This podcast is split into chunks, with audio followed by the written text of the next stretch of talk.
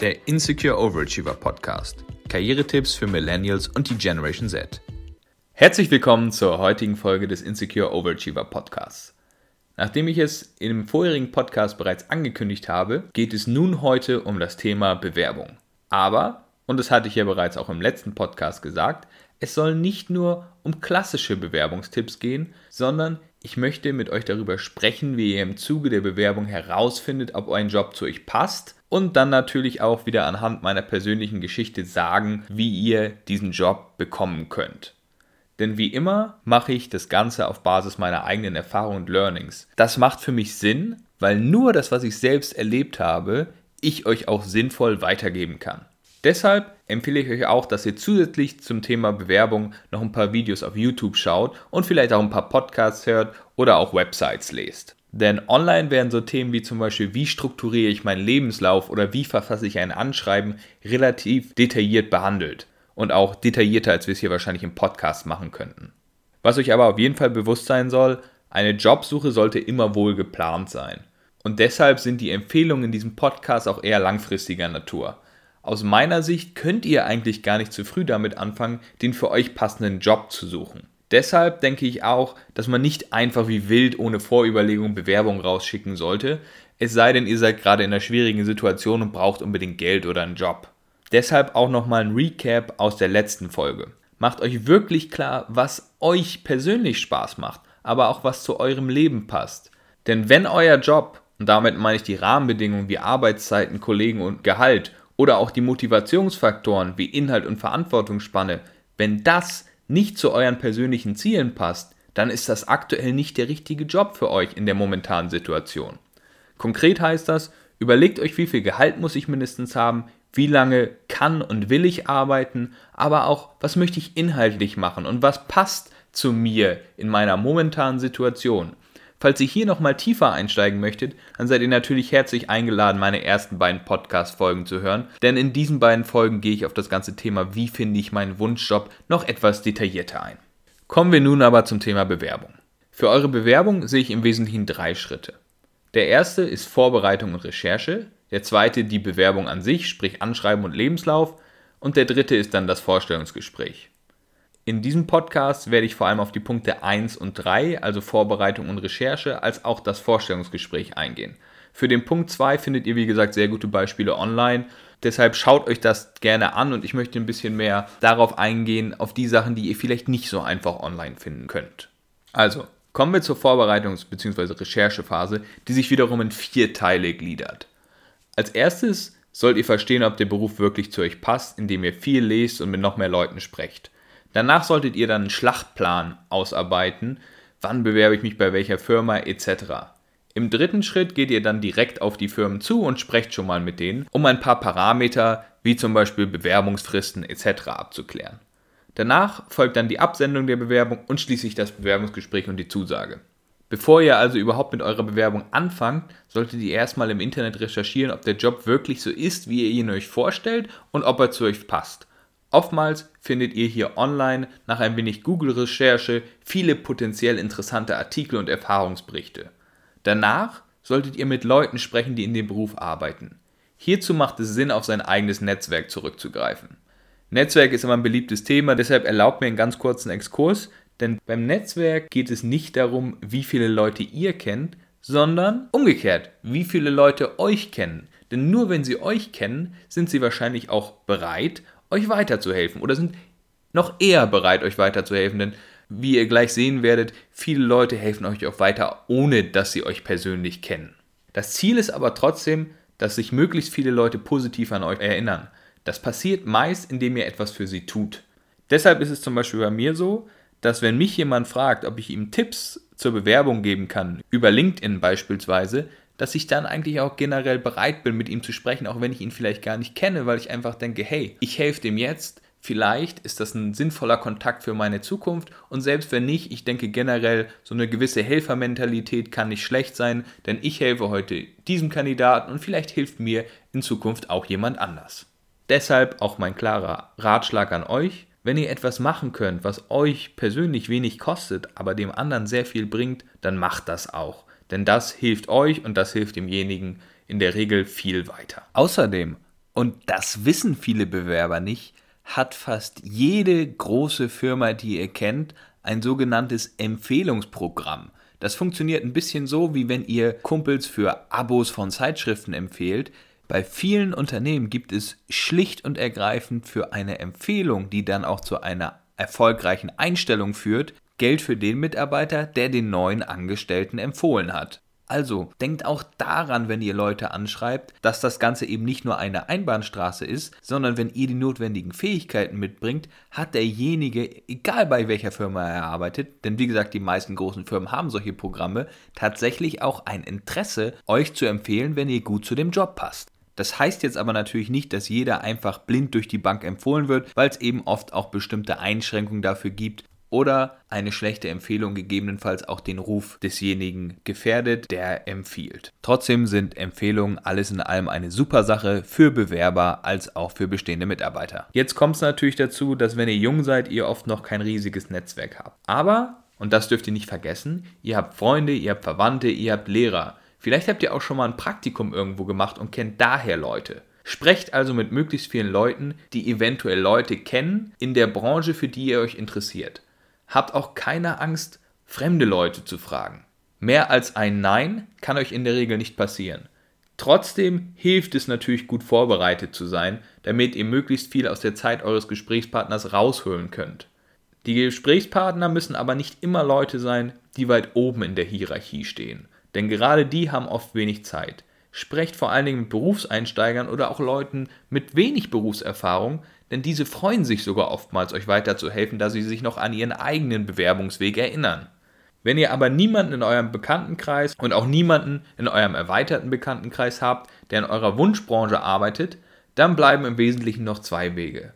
Zum einen könnt ihr Personen auf LinkedIn kontaktieren. Falls ihr dort noch nicht angemeldet seid, dann lege ich euch eine Registrierung sehr, sehr ans Herz. Denn LinkedIn ist praktisch wie Facebook, aber für euer berufliches Netzwerk. Einfach eine super Website. Die andere Alternative wären Firmen-Events oder Berufsmessen. Ich würde euch aber empfehlen, dass ihr zuerst mit anderen Personen sprecht, bevor ihr direkt auf die Firmen zugeht. Und hier bei LinkedIn auch wieder der Hinweis, wenn ihr bei LinkedIn sucht, dann sucht vielleicht nicht gleich die ganz großen Firmen, sondern erstmal kleinere Firmen. Sobald ihr dann ein bisschen Verständnis zu der Branche entwickelt habt und wisst, wer die Big Player sind, dann könnt ihr natürlich auch Young Professionals oder Berufseinsteiger von diesen sogenannten Big Playern anschreiben und schauen, ob die euch weiterhelfen. Und wenn ihr jemanden auf LinkedIn anschreibt, dann schreibt Leute an, die mit euch etwas gemeinsam haben. Also zum Beispiel gleiche Uni, gleicher Wohnort, ähnliche Praktika und, und, und. Und schreibt das auch direkt in eure Kontaktanfrage rein. Idealerweise fühlt sich euer neuer Kontakt so bereits mit euch verbunden, ohne dass er euch persönlich kennt. So ist es ja auch ein Stück weit mit diesem Podcast. Ich richte mich vor allem an Insecure Overachiever, da ich mich selbst lange Zeit als Insecure Overachiever gesehen habe. Das heißt aber nicht, dass ich nicht auch anderen Leuten helfe. Generell bin ich bereit, sofern die Zeit es zulässt, was leider nicht immer gegeben ist, aber generell bin ich bereit, jedem, der mich nett über LinkedIn anschreibt, zu helfen.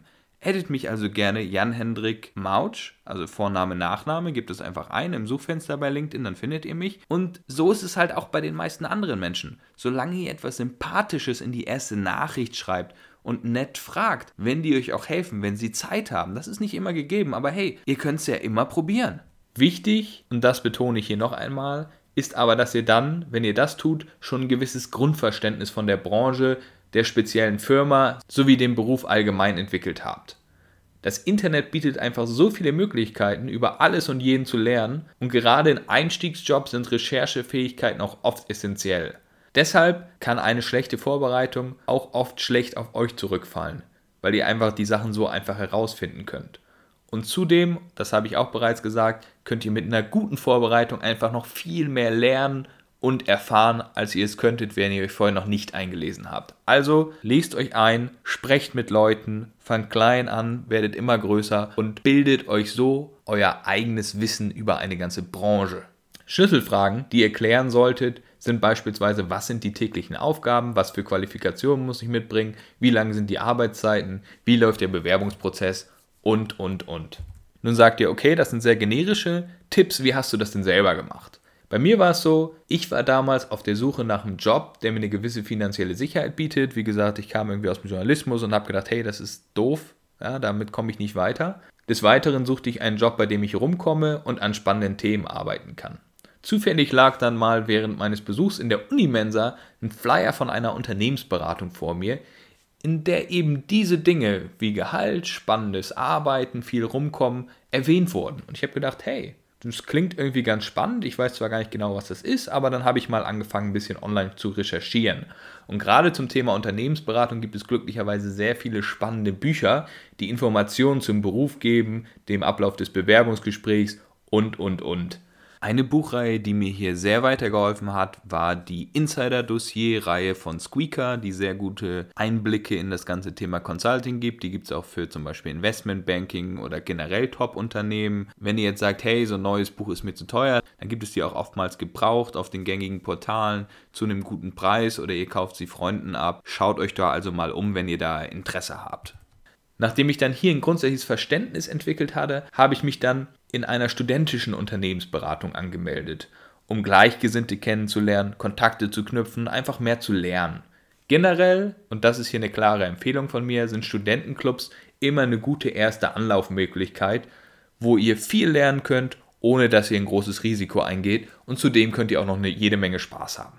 Nachdem ich dann also im Studentenclub oder in der studentischen Unternehmensberatung noch mehr über die Branche gelernt hatte, bin ich dann auf Firmen-Events gegangen. Gerade größere Firmen machen regelmäßig Events, die oft sehr spannend oder an sehr spannenden Orten stattfinden, wie in den Alpen, auf Island und und und. Da gab es schon alles Mögliche. Da ich selber keine Kontakte zu Personen hatte, die in der Unternehmensberatung arbeiten, konnte ich gerade durch die studentische Unternehmensberatung als auch durch diese Events sehr viele Leute kennenlernen und so wirklich viel über den Job des Unternehmensberaters lernen. Neben so generischen Tipps habe ich aber auch viel darüber gelernt, was für Qualifikationen man denn als Unternehmensberater mitbringen muss.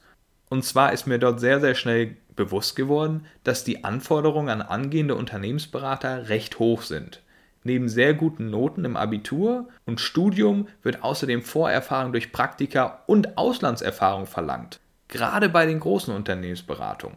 Außerdem ist mir durch die Gespräche bewusst geworden, dass die Vorstellungsgespräche in Unternehmensberatung oft sehr speziell sind. Denn neben den üblichen Persönlichkeitsfragen gibt es dort noch sogenannte Case-Interviews. Dort muss man eine Fallstudie lösen aus dem Alltag eines Unternehmensberaters.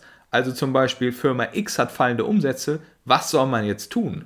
Das klang natürlich für mich als Nicht-BWLer erstmal ganz schön überwältigend, aber wichtiger als die eigentliche Antwort ist oftmals hier, wie man strukturiert, als auch, dass man Sachen schnell und ohne Fehler im Kopf berechnen kann. Für die, die noch nie was mit Fallstudien zu tun hatten, ganz kurzer Exkurs, weil eben Fallstudien nicht nur im Consulting oftmals gebraucht werden, sondern zum Beispiel mittlerweile auch bei Tech-Firmen etc.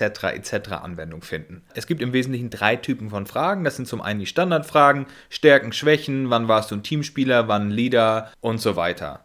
Dann gibt es einen zweiten Typ von Fragen, das sind so Situationssimulationen. Ich hätte zum Beispiel mal im Bewerbungsgespräch das folgende, dass mir der Interviewer gesagt hat, nehmen Sie an, ich bin ein Kunde, aber ich bin nicht zufrieden mit Ihrer Arbeit und verweigere die zukünftige Zusammenarbeit was würden Sie mir jetzt sagen? Da muss man sich halt in den anderen dann hereinversetzen und, und, und und diese Sachen lösen. Und das dritte sind Fallstudien, das hatte ich ja eben schon angesprochen. Hier nochmal ein konkretes Beispiel, das mir in meinen Bewerbungsgesprächen begegnet ist. Dort hat der Interviewer zu mir gesagt, okay, wir haben ein Device erfunden, das Haushalten hilft, Strom zu sparen. Es wird vor die Steckdose geschaltet und reguliert den Stromverbrauch. Für welchen Preis würden Sie dieses Device verkaufen? Wichtig ist hier, das habe ich schon gesagt, strukturiertes Herangehen. Man sollte also auf keinen Fall sagen, hey, bei Rewe gibt es sowas für 10 Euro, lass uns das doch für 9 Euro verkaufen, das ist günstiger. Nein, stattdessen hier wirklich eine strategische Herangehensweise und ein Ansatz, den man dann auch nach und nach verfolgen kann. Zum Beispiel könnte man so herangehen, dass man sagt, okay, es gibt im Wesentlichen drei Arten, über die sich ein Preis definiert. Das ist zum einen der Wert der Leistung für den Kunden, das sogenannte Value-Based Pricing. Das zweite sind die Kosten der Herstellung, also was kostet mich überhaupt das ganze Cost-Base. Und das dritte ist Competitors Pricing, also wie viel verlangen meine Wettbewerber dafür. Dann könnte man zum Beispiel sagen, dass ihr mit dem Wert starten würdet, wie viel ist der Kunde grundsätzlich bereit dafür zu zahlen, dies dann mit den Kosten zu vergleichen und den Preisen der Wettbewerber und dann irgendwie was zu finden, was zu eurem Produkt passt, was vielleicht auch nicht zu weit von den Wettbewerbern liegt und außerdem kostendeckend ist, idealerweise. So, da gibt es tausend verschiedene Ansätze, die ihr dann noch diskutieren könnt, tausend verschiedene Annahmen. Und generell wird der Interviewer euch aber dann auch sagen, ob er diesen Ansatz gut findet oder ob er was anderes möchte. Wichtig ist aber, dass ihr halt eben den Ansatz klar darlegt, also zum Beispiel, okay, bevor ich jetzt rechne, mache ich 1, 2, 3, damit der Interviewer dem Ganzen folgen kann und im Zweifel dann eben auch einschreiten kann. Danach geht es dann halt immer tiefer in diesen Ansatz rein und dann ist neben der strukturierten Herangehensweise auch das Kopfrechnen enorm wichtig. Also wusste ich, die Dinge, an denen ich arbeiten muss, sind, ich brauche ein Auslandssemester, das hatte ich aber sowieso geplant. Ich brauche Praktika in kleineren Beratungen und ich muss Case-Interviews, also Fallstudien üben und hierbei insbesondere mein Kopfrechnen als auch die strukturierte Herangehensweise verbessern. Das sind jetzt relativ konkrete Sachen, die für mich persönlich in meinem Fall relevant waren. Aber es gibt auch generelle Sachen, die ich dort gelernt habe und die für euch, egal in welche Branche ihr wollt, sehr relevant sein können. Erstens, für den Traumjob braucht es Planung. Überlegt euch klar, welche Praktika ihr zuerst macht, ob ihr ein Auslandssemester machen wollt und, und, und. Zweitens, Bewerbungsgespräche bedeuten Arbeit. Eine klare Vorbereitung verhilft euch zu viel besseren Chancen.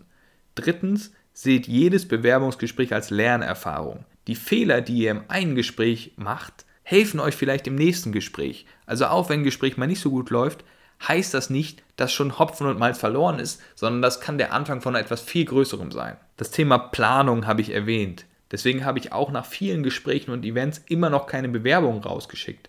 Sondern was ich gemacht habe, ist eine Liste zu entwickeln mit 20 Unternehmensberatungen, die ich potenziell interessant finde. Und dann habe ich die von 1 bis 20 gerankt, je nachdem, wie spannend ich die Unternehmen finde.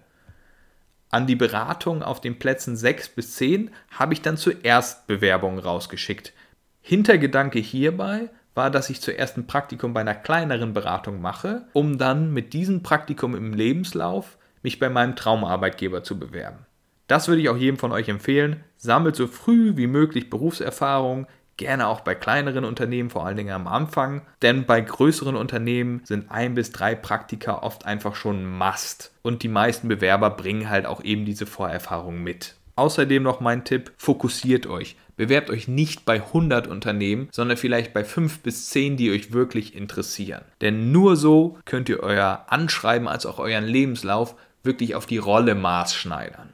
Aber auch bevor ich die Bewerbung an die Unternehmen auf den Plätzen 6 bis 10 verschickte, wusste ich, ich muss erstmal Case Studies, also Fallstudien üben, da diese wie gesagt 50% des Bewerbungsgespräches ausmachen.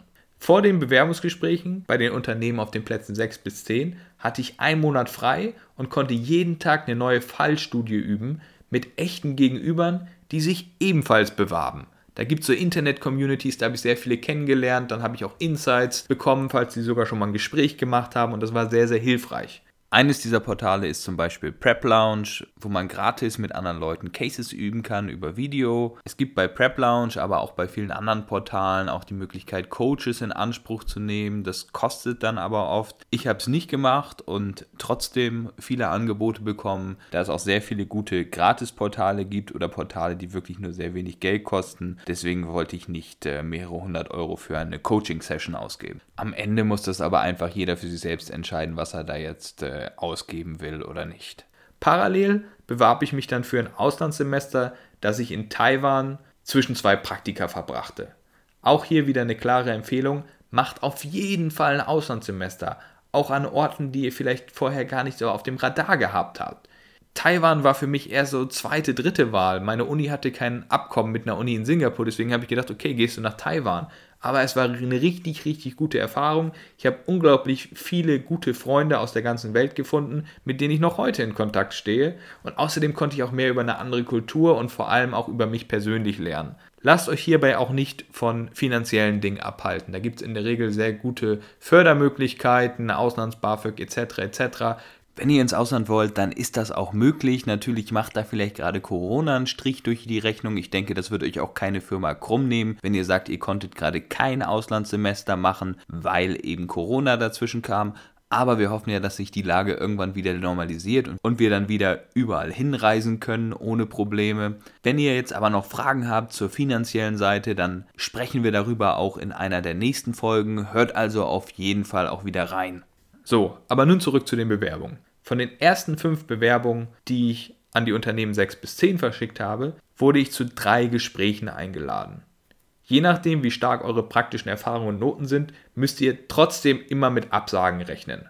Manchmal liegt es an euch, aber gerade bei kleineren Firmen kann es auch oft sein, dass jemand einfach schneller war. Mir wurde zum Beispiel gesagt, haben sich in einem Jahr nochmal, wir haben schon alle unsere Spots für dieses Jahr gefüllt.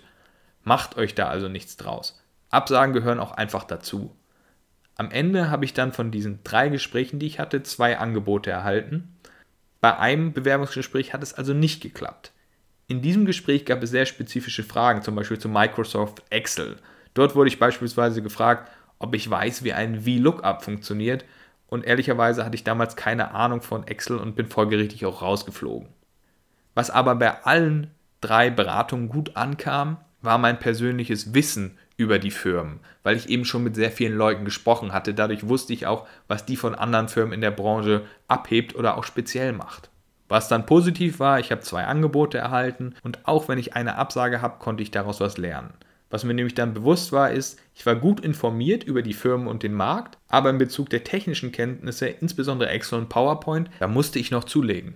Bevor das Praktikum losging, habe ich deshalb auch sehr viel Zeit investiert, um diese Sachen zu verbessern. Und das hat mir dann auch im Endeffekt enorm weitergeholfen. Hier an dieser Stelle ein ganz kurzer Exkurs, denn was relativ interessant ist, ist, dass gerade kleinere Beratungen Mehrwert auf technische Fähigkeiten legen. Bei größeren Beratungen ist es manchmal okay, wenn ihr jetzt noch gar keine Excel- oder PowerPoint-Cracks sind, weil die die Möglichkeiten haben, euch hier Trainings zu bieten und das auch oft Bestandteil des Einsteigertrainings ist, während kleinere Firmen eben oftmals nicht die Ressourcen haben und ihr deshalb auf dieser technischen Seite in der Regel schon ein bisschen versierter sein solltet. Das Praktikum war dann nicht nur Vorbereitung auf meine Bewerbungsgespräche bei den größeren Beratungen, sondern ich wollte auch für mich persönlich herausfinden, ob Unternehmensberater der richtige Job für mich ist.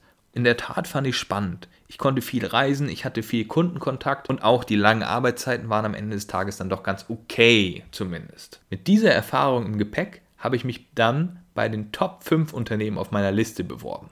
Nun gab es nur eine Absage und vier Einladungen, da mein Lebenslauf sehr in die Richtung ging, was sich die Beratung vorstellten. Ich hatte ein Auslandssemester, ich hatte ein Vorpraktikum in einer anderen Beratung, ich hatte gute Noten und ich kannte auch ein paar Berater von anderen Events. Die einzige Absage gab es von einem Unternehmen, das mir gesagt hat, ich sollte doch nochmal bei einer größeren Firma ein Praktikum machen, zum Beispiel bei einem DAX-Konzern aber auch die waren meinem Profil gegenüber nicht abgeneigt. Von den vier Bewerbungsgesprächen liefen dann zwei sehr gut und für diese zwei gab es auch Angebote. Darunter war glücklicherweise auch mein Traumarbeitgeber, den ich auf Nummer 1 geführt hatte in meiner Liste und bei dem ich auch noch heute arbeite. Bei den zwei Interviews, wo es dann aber die Absage gab, konnte ich trotzdem wieder wertvolle Erkenntnisse für die weiteren Interviews gewinnen. Denn das Interview bei meinem Traumarbeitgeber hatte ich extra als letztes angesetzt. Was mir in beiden Interviews gesagt wurde, ist, dass der Persönlichkeitsteil in Ordnung war. Allerdings habe ich in dem einen Interview die Ergebnisse meiner Fallstudie nicht überzeugend bzw. nicht selbst genug verkauft. Und in dem anderen Interview mangelte es mir an BWL-Kenntnissen, da ich nicht erklären konnte, wie man eine Cashflow-Rechnung anstellt. Beide Punkte nahm ich wieder als Anlass, um mich noch stärker zu verbessern. Ich trainierte also noch mehr Fallstudien, insbesondere in Bezug auf Themen wie Cashflow und ich bat meine Gegenüber, mit denen ich diese Fallstudien online übte, mich insbesondere immer wieder zu challengen und zu hinterfragen und dabei zu schauen, ob ich trotzdem selbstbewusst meine Antworten verkaufen kann. Genau diese Punkte gaben mir dann auch die Sicherheit im nächsten Gespräch und haben sicherlich zum Erfolg beigetragen. Das ist nun der erste Teil dieses Bewerbungspodcasts, wo wir vor allen Dingen über das Thema Vorbereitung und Recherche gesprochen haben. Nun möchte ich nochmal explizit auf das ganze Thema Vorstellungsgespräch an sich eingehen. Also praktisch der dritte Schritt auf eurem Bewerbungsweg. Und hier möchte ich mit drei generischen Tipps starten, die ihr so ungefähr auch online findet, die aber trotzdem super wichtig sind, weshalb ich sie euch mitgeben möchte. Und zudem möchte ich euch noch drei wirklich spezifische Learnings mitgeben, die ich für mich mitgenommen habe aus den Bewerbungsgesprächen. Starten wir also mit den drei generellen Learnings. Erstens, seid ehrlich. Zweitens, stellt Fragen am Ende des Interviews. Und drittens, übt die STAR-Methodologie. Was heißt das nun konkret? Erstens, seid ehrlich in euren Antworten. Denkt euch niemals etwas aus. In manchen Interviews fragt der Interviewer vielleicht sogar nochmal genauer nach und sagt dann, okay, wo hat denn der und der in der und der Situation gesessen? Wenn ihr euch dort in Lügen verstrickt, dann ist das Bewerbungsgespräch für euch gelaufen. Zweitens, stellt Fragen. Am Ende des Interviews wird euch der Interviewer fragen, ob ihr noch Fragen habt. An diesem Punkt solltet ihr niemals Nein, alles in Ordnung antworten, sondern ihr solltet gute Fragen parat haben. Wenn möglich, geht ihr direkt auf etwas ein, das euer Gegenüber vorher im Gespräch erwähnt hat. Wenn er zum Beispiel einen ähnlichen Studienhintergrund hat wie ihr und das gegebenenfalls ungewöhnlich in der Branche ist, dann könnt ihr ihn fragen, auf was für Projekten er eingesetzt wird oder vielleicht auch, was er euch empfehlen würde, um bestens auf den Joballtag vorbereitet zu sein. Mein Tipp hier, schreibt euch vorher ein paar potenzielle, eher generische Fragen auf und im Interview versucht ihr dann, eine auf das Gespräch zugeschnittene Frage zu stellen. Falls euch hier aber nichts einfällt, dann könnt ihr immer noch auf eure vorbereiteten Fragen zurückgreifen. Ihr solltet aber niemals nichts fragen am Ende des Vorstellungsgesprächs. Der dritte Punkt. Übt die STAR-Methode. Das ist eine spezielle Methode, um eure Erfahrungen zu strukturieren. Konkret heißt das Situation, Task, Action und Result. Es gibt hier sehr gute Online-Materialien dazu, bitte liest euch dies durch, aber im Folgenden ein kurzes persönliches Beispiel, um das Ganze mal zu illustrieren. Ich starte mit Situation und sage zum Beispiel, die Bank, in der ich gearbeitet habe, hat viel Zeit damit verbracht, für den gleichen Kunden in unterschiedlichen Ländern Konten zu eröffnen. Nun kommt der Task, also die konkrete Aufgabe. Hier sollt ihr sagen, was ihr persönlich gemacht habt. Das wäre zum Beispiel, deshalb hat unser Team den Auftrag bekommen, die Prozesse der Bank weltweit stärker zu vereinheitlichen. Und nun mein persönlicher Teil. Ich war dafür verantwortlich, dass die Meinung aus allen Ländern berücksichtigt wird. So, nachdem ihr den Task erläutert habt, geht es nun im Anschluss um das ganze Thema Action. Und das ist der Teil, wo ihr insbesondere sagen sollt, was ihr persönlich gemacht habt. Generell ist dies der wichtigste Teil, da es hier wirklich einzig und allein um eure Arbeit geht. Zum Beispiel in meinem Fall. Ich habe Meetings mit verschiedenen Mitarbeitern aus sechs Ländern und drei Abteilungen geleitet und mit dem Kunden einen gemeinsamen Onboarding-Prozess in der Bank entwickelt. Diesen Prozess habe ich dann mit unserem internen Führungsteam und dem Führungsteam des Kunden weiter abgestimmt und verbessert. So, nachdem wir das Thema Action behandelt haben, kommt es nun zum Thema Result. Sofern möglich solltet ihr hier immer Zahlen nennen. Zum Beispiel, der neue Prozess hat die Zeit pro Kunden um 30% reduziert, womit 20% der Kosten gespart werden konnten. Das war jetzt alles in allem nur ein Beispiel. Wie gesagt, ich wollte es euch nur mal illustrieren, da diese Methodologie heutzutage eigentlich bei fast allen Firmen irgendwie zur Anwendung kommt. Nennt aber niemals explizit das Star Framework, so wie ich es jetzt gerade gemacht habe. Also sagt nie, das ist jetzt Situation, das ist Task, das ist bla bla bla, sondern das habe ich wirklich nur für euch gemacht, um euch das darzustellen aber versucht euch an diesem Framework zu orientieren. Bei Amazon.com müsst ihr zum Beispiel jede Antwort mit diesem Framework beantworten. Andere Firmen sind hier ein bisschen flexibler, aber ich denke generell ist die Struktur nicht schlecht, weshalb ich euch empfehlen würde, diese auch zu verwenden, wenn aber auch nicht immer ganz starr, es sei denn, ihr seid gerade bei Amazon.com im Interview. Das waren jetzt die drei generischen Learnings. Kommen wir jetzt nochmal zu den spezifischen Learnings. Sachen, die ich für mich persönlich aus jedem Interview immer wieder mitgenommen habe. Erstens, reflektiert ehrlich, was ihr könnt und was ihr nicht könnt. Zweitens, zeigt, was an euch besonders ist. Drittens, bereitet euch darauf vor, nach eurem größten Scheitern gefragt zu werden und seht diese Frage als eure größte Chance. So, spezifische Learnings Number One. Reflektiert ehrlich, was ihr könnt und wo ihr euch verbessern müsst. Wenn euer Interviewer zum Beispiel nach Stärken und Schwächen fragt, dann solltet ihr hier ehrlich antworten. Ihr müsst dem Interviewer natürlich nicht gleich alle Schwächen offenbaren. Wenn ihr zum Beispiel Versicherungsmathematiker werden wollt, dann müsst ihr nicht gleich sagen, hey, ich habe eigentlich gar keine Lust auf Zahlen. Aber ihr solltet auch niemals unter gar keinen Umständen so vermeintliche Schwächen vorgeben. Zum Beispiel, ich bin zu ehrgeizig oder ich bin zu ungeduldig. Solche Antworten können sogar dafür sorgen, und ich würde es persönlich auch so machen, wenn ich Interviews mache, dass ihr den Job am Ende nicht bekommt, weil es einfach zeigt, dass ihr nicht reflektiert seid, dass ihr gar nicht genau wisst, was ihr wollt.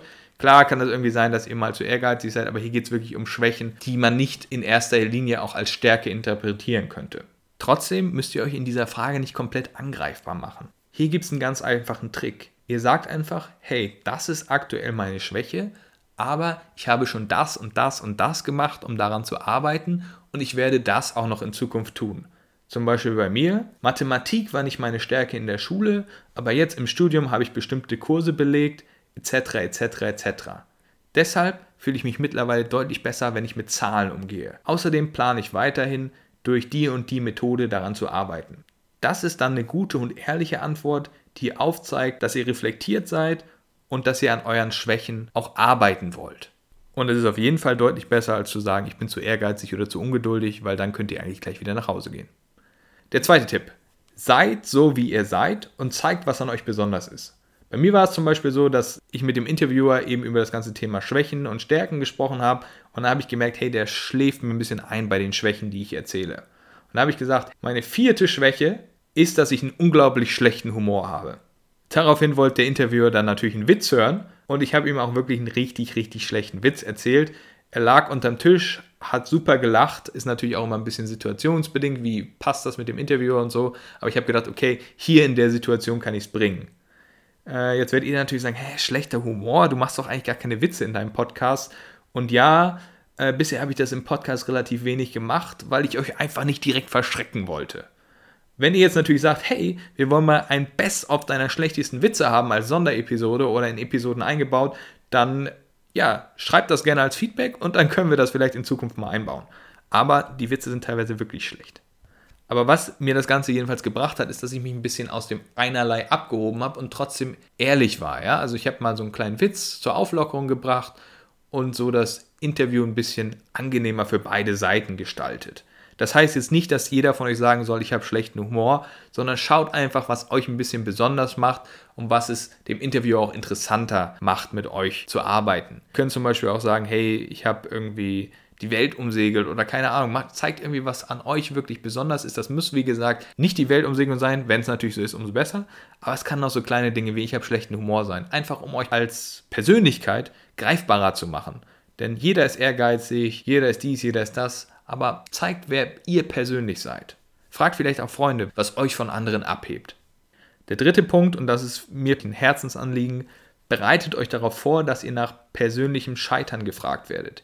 Hier solltet ihr auch tatsächlich eine Geschichte erzählen, wo ihr mal hingefallen seid. Ihr könnt hier ruhig über persönliche Fehler sprechen. Aber was besonders wichtig ist, ist, dass ihr sagt, was ihr daraus gelernt habt und dann besser gemacht habt. Scheitern war ja bereits das Thema der letzten Folge und wenn ihr reingehört habt, dann wisst ihr, dass Scheitern aus meiner Sicht die beste Möglichkeit ist zu lernen. Durch mein Scheitern in meinem Consulting-Praktikum habe ich gelernt, was es braucht, um ein guter Berater zu werden und gehörte so später auch zu den Top 15% meines Beraterjahrgangs, was mir dann wiederum zu einer Fast-Track-Beförderung geholfen hat. Also, wenn ihr im Interview seid, dann zeigt, dass ihr gescheitert seid, aber sagt vor allem auch, wie ihr danach erfolgreich geworden seid und inwiefern euch das Feedback und eure Learnings dabei geholfen haben. Jetzt sind wir am Ende dieses Podcasts. Ich hoffe, es hat euch gefallen. Wie gesagt, zum Schluss nochmal ganz kurz meine drei persönlichen Tipps fürs Bewerbungsgespräch. Reflektiert ehrlich, was ihr könnt und was ihr nicht könnt. Zeigt, was an euch besonders ist. Und drittens, bereitet euch darauf vor, nach eurem Scheitern gefragt zu werden, aber nutzt diese Frage als Chance. Vielen Dank, dass ihr zugehört habt. Ich freue mich über jedes Abo, ich freue mich über jedes Feedback von euch und ich freue mich vor allen Dingen, wenn ihr zuhört. Vielen Dank, dass ihr auch diese Woche wieder dabei wart. Wir hören uns in der nächsten Woche. Euer Jan Hendrik der Insecure Overachiever Podcast. Karrieretipps für Millennials und die Generation Z.